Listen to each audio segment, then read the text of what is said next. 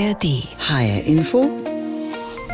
Das war das Thema heute Morgen. Es wird hitzig, wenn der Sommer zum Gesundheitsrisiko wird. Die Anzahl der Hitzetage im Sommer nimmt seit Jahren kontinuierlich zu. Vor allem in den Städten belasten hohe Temperaturen die Menschen. In heißen Sommern sterben in Deutschland etwa 5.000 bis 10.000 Menschen infolge von Hitzestress. Es besteht also dringender Handlungsbedarf. Hessen hat deshalb einen Hitzeschutzplan. Der Bundesgesundheitsminister will das auch deutschlandweit. Aber damit ist es natürlich nicht getan. Professor Uwe Schlink ist Stadtklimaforscher am Helmholtz-Zentrum für Umweltforschung in Leipzig. Und ich habe ihn gefragt, Sie beschäftigen sich mit Hitzestress in Städten. Wer schon mal barfuß im Sommer eine Asphaltfläche betreten hat, weiß, wie heiß die wird. Aber das ist nicht der einzige Treiber für Hitze in städtischen Gebieten, oder? Erstmal muss man feststellen, dass in Städten ja die Temperatur höher liegt als im Umland. Und dafür gibt es eine ganze Reihe von Ursachen. Einer dieser Faktoren ist die Sonneneinstrahlung. Da gehört einmal dazu kurzwellige sichtbare Licht von der Sonne, mhm. auch das langwellige, aber auch auf der anderen Seite die Abstrahlung. Ja, also die, gerade die Asphaltflächen strahlen ja dann auch sehr viel Wärme ab. Und dadurch ist es dann auch in Städten, besonders in der Nacht, deutlich wärmer als im Umland. Und neben dieser Einstrahlung gibt es noch weitere Faktoren, zum Beispiel die Verdunstungskälte, die erzeugt wird beim Verdunsten von Wasser aus Pflanzen oder auch direkt von der Bodenoberfläche. Und da unterscheiden sich ja Städte auch sehr mhm. vom Umland. In Städten ist deutlich weniger Vegetation, die Böden sind versiegelt. Also hier schlägt auch dieser Faktor mit zu Buche. Und ein weiterer wesentlicher Faktor ist die Durchlüftung, bei der die Wärme in die höheren Luftschichten durch Turbulenzen abtransportiert wird.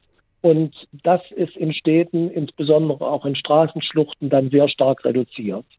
Und der vierte Treiber, den ich nennen möchte, ist die Wärmespeicherung in den Baumaterialien. Der Asphalt speichert sehr viel Wärme, auch die, die Baumaterialien der Gebäude. Und diese gespeicherte Wärme wird erst nachts dann freigesetzt. Und gerade das führt zu Tropennächten, die dann deutlich überhitzt sind. Jetzt ist es ja nicht nur heiß gewesen in den vergangenen Jahren und äh, auch in diesem Sommer schon, sondern auch trocken.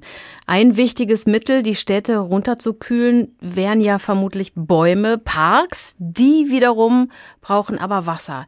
Kann es sein, dass sich da die Katze so ein bisschen in den Schwanz beißt, salopp gesagt? Ja, das ist ein großes Problem. Also deshalb gibt es ja das Stichwort Schwammstadt, also dass gerade das Niederschlagswasser bei Regenereignissen in der Stadt gehalten werden soll, abflussfreie Quartiere.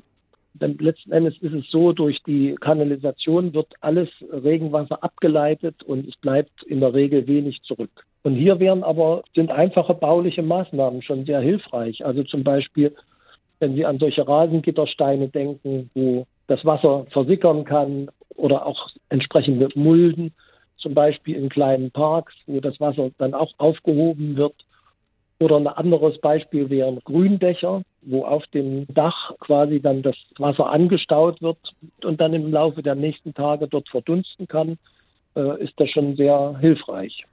Da sind wir schon bei den Lösungsansätzen, zumindest für die Städte. Was können denn die Bewohner auch noch tun, um sich an die veränderte klimatische Situation anzupassen und ihre Resilienz vielleicht auch zu verbessern? Massenhaft Klimaanlagen sind vermutlich keine Lösung.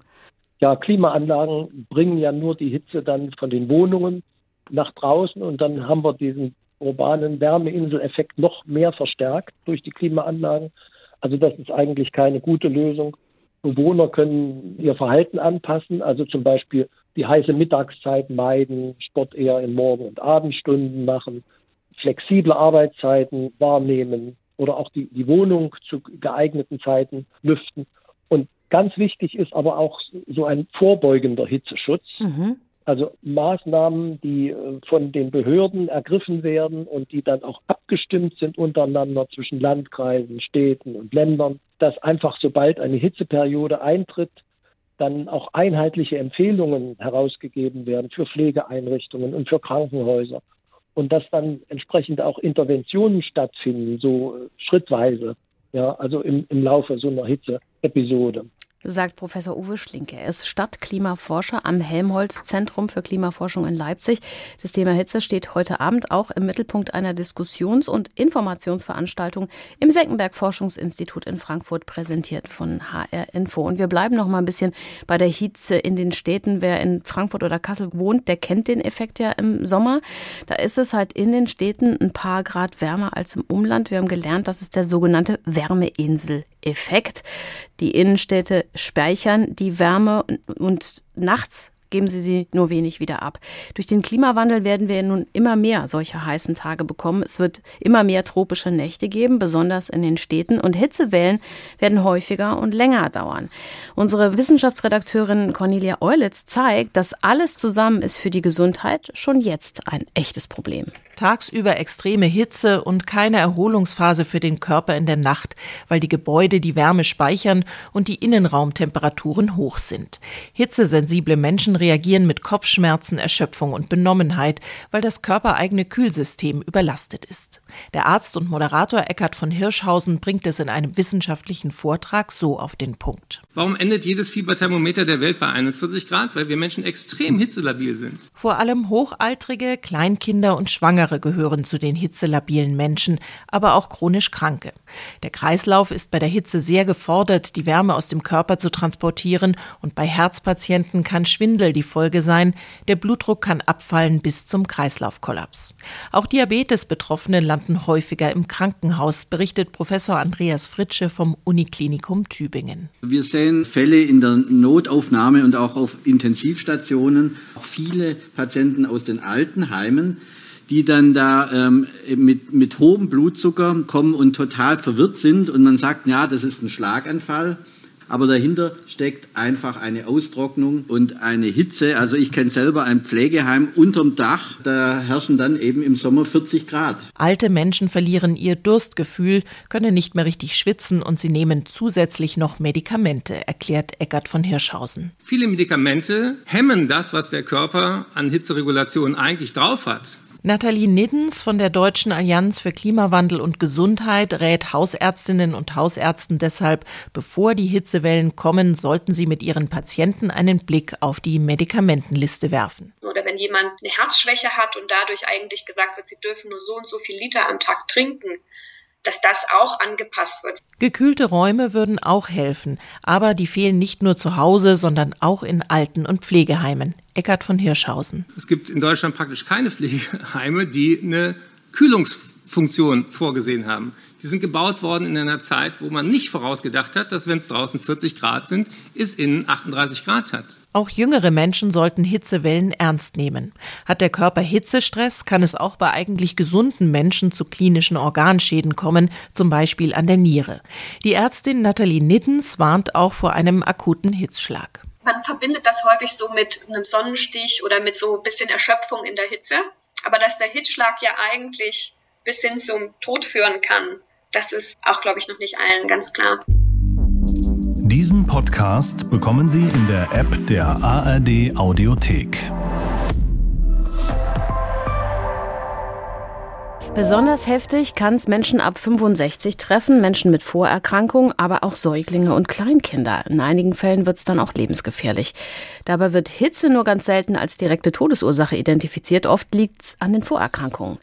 Klimawandel sei Dank müssen wir uns auf solche Sommerphänomene öfter einstellen. HR Info präsentiert heute Abend deshalb eine Diskussions- und Informationsveranstaltung zum Thema Hitze im Senckenberg Forschungsinstitut in Frankfurt. Der Eintritt ist frei. Und die Allgemeinärztin Astrid Rehner ist eine der Expertinnen, die heute Abend bei der Podiumsdiskussion zu Gast sind. Und ich habe vorab mit ihr gesprochen. Also bei meiner Oma mit über 100 ist natürlich klar, dass die schneller dehydriert und dass man da aufpassen muss. Aber dass man schon ab 65 vorsichtig sein muss bei Hitze, das hat mich erschreckt. Warum ist Hitze denn so gefährlich? Also weil es einfach so ist, dass die Möglichkeiten der Hitzeregulation einfach je nach Alter anders sind. Und so ist es eben, dass zum Beispiel kleine Kinder mehr Schwierigkeiten haben, mit hohen Temperaturen umzugehen und eben auch ältere Menschen, weil es einfach so ist, dass einfach mit zunehmendem Alter physiologisch die Hitzeanpassung abnimmt oder die Fähigkeit, sich der Hitze anzupassen, abnimmt. Und das liegt einfach daran, dass sich die Hautdurchblutung verändert, dass sich die Schweißbildung reduziert und eben auch die Nierenfunktion verändert. Und das beginnt einfach so ab 60. Und wie, wie ist das mit Kindern? Also ich, wenn ich jetzt so äh, die Lieblingskinder in meinem Umfeld sehe, die toben ja im Sommer gerne irgendwie, weiß ich nicht, im Garten rum.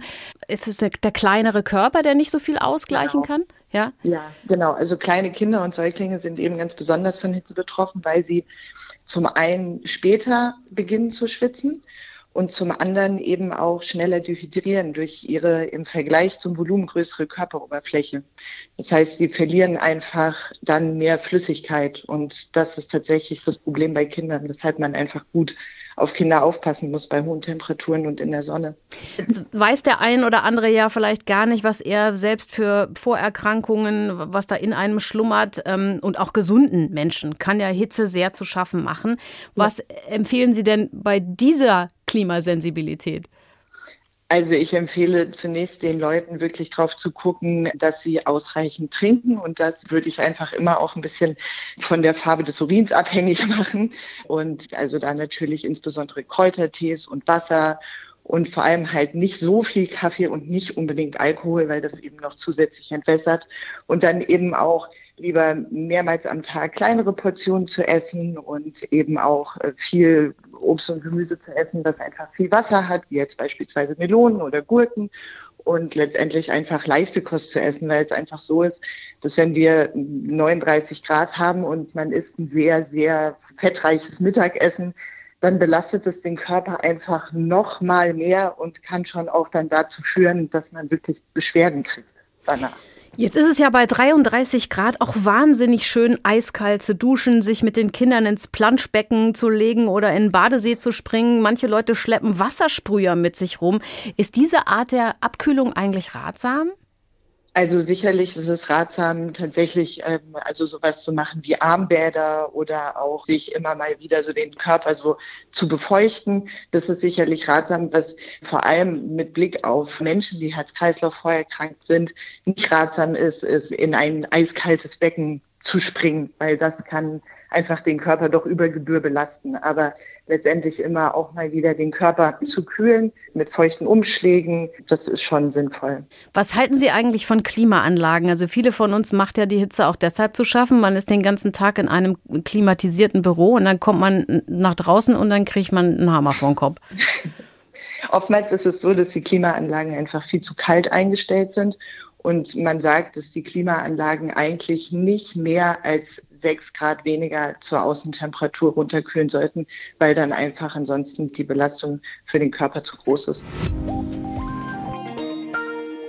Im Sommer kann es durch den Klimawandel inzwischen vor allem in den Städten so heiß werden, dass es für die Gesundheit der Bewohnerinnen und Bewohner gefährlich ist. Und weil die Sommertemperaturen auch in Zukunft steigen werden, soll demnächst ein bundesweiter Plan den Hitzeschutz verbessern. Die Idee von Bundesgesundheitsminister Karl Lauterbach ist unter anderem, das Hitzewarnsystem des deutschen Wetterdienstes standardmäßig zu nutzen. Gefragt sind aber auch die Länder und die Kommunen. Wie schützen hessische Städte jetzt schon ihre Bürgerinnen und Bürger vor der Hitze? Drei Beispiele aus Kassel, Wiesbaden und Darmstadt. Die Stadt Kassel testet gerade verschiedene Methoden, um ihre Bürger zu schützen. Es ist ja die grünste Stadt Hessens, das heißt, es gibt schon unglaublich viele Stadtbäume und das sorgt natürlich für Abkühlung. Hier ist es also gar nicht so schwer, ein Schattenplätzchen zu finden. Trotzdem will die Stadt noch mehr große Bäume pflanzen. Besonders ist in Kassel sicher auch, dass es für heiße Tage eine Hitze-Hotline gibt. Ältere Menschen können sich hier informieren, wie sie sich am besten schützen können. Darauf will sich die Stadt aber nicht ausruhen. In Zukunft will sie helle Verkehrsflächen ausbauen, die lindern Hitze. Und sie setzt auch auf die Entsiedlung von Flächen, also mehr Grün, weniger Gebäude. Aus Kassel, Lara Shehara. Im Wasser spielen und planschen. Darauf müssen Kinder in Wiesbaden noch eine Weile warten. Der Bau eines Wasserspielplatzes verzögert sich, weil Fachfirmen fehlen. Die Ausschreibung floppte. Unterdessen regt die FDP an, kostenlose Spender für Sonnencreme aufzustellen, wie in den Niederlanden. Wenn meine Wasserflasche leer ist, kann ich sie im Standesamt der Bücherei oder in manchen Läden und Cafés auffüllen lassen, umsonst. Öffentliche Trinkbrunnen hat die Stadt aber vor Jahren abgebaut wegen Vandalismus. Jetzt sind vier neue geplant, ebenso wie mehr Grün- und Sonnensegel in der Innenstadt. Allerdings ist die Landeshauptstadt Wiesbaden gerade dabei, einen neuen Stadtteil ausgerechnet dort zu entwickeln, wo eine wichtige Kaltluftschneise liegt. Birgitta Söhling, Wiesbaden. In Darmstadt ist bereits vor anderthalb Jahren der erste Tiny Forest an der Berliner Allee gepflanzt worden. Das sind 700 Setzlinge, die auf einer Fläche von 200 Quadratmetern irgendwann zu einem kleinen Wäldchen heranwachsen sollen. CO2 wird gesenkt, Insekten und Vögel angelockt und die Menschen sollen sich irgendwann auch am Schatten erfreuen können, den die Bäume spenden. In den neuen Siedlungen Lincoln und Ludwigshöhe werden Häuserfassaden mit Pflanzen versehen und wo es geht, will die Stadt auch neue Bäume pflanzen, um der Hitze Einhalt zu gebieten. Zusätzlich setzt sie auf den Ausbau des ÖPNV und des Radwegenetzes. Mike Markloff, Darmstadt. HR Info, das Thema. Wer's hört, hat mehr zu sagen.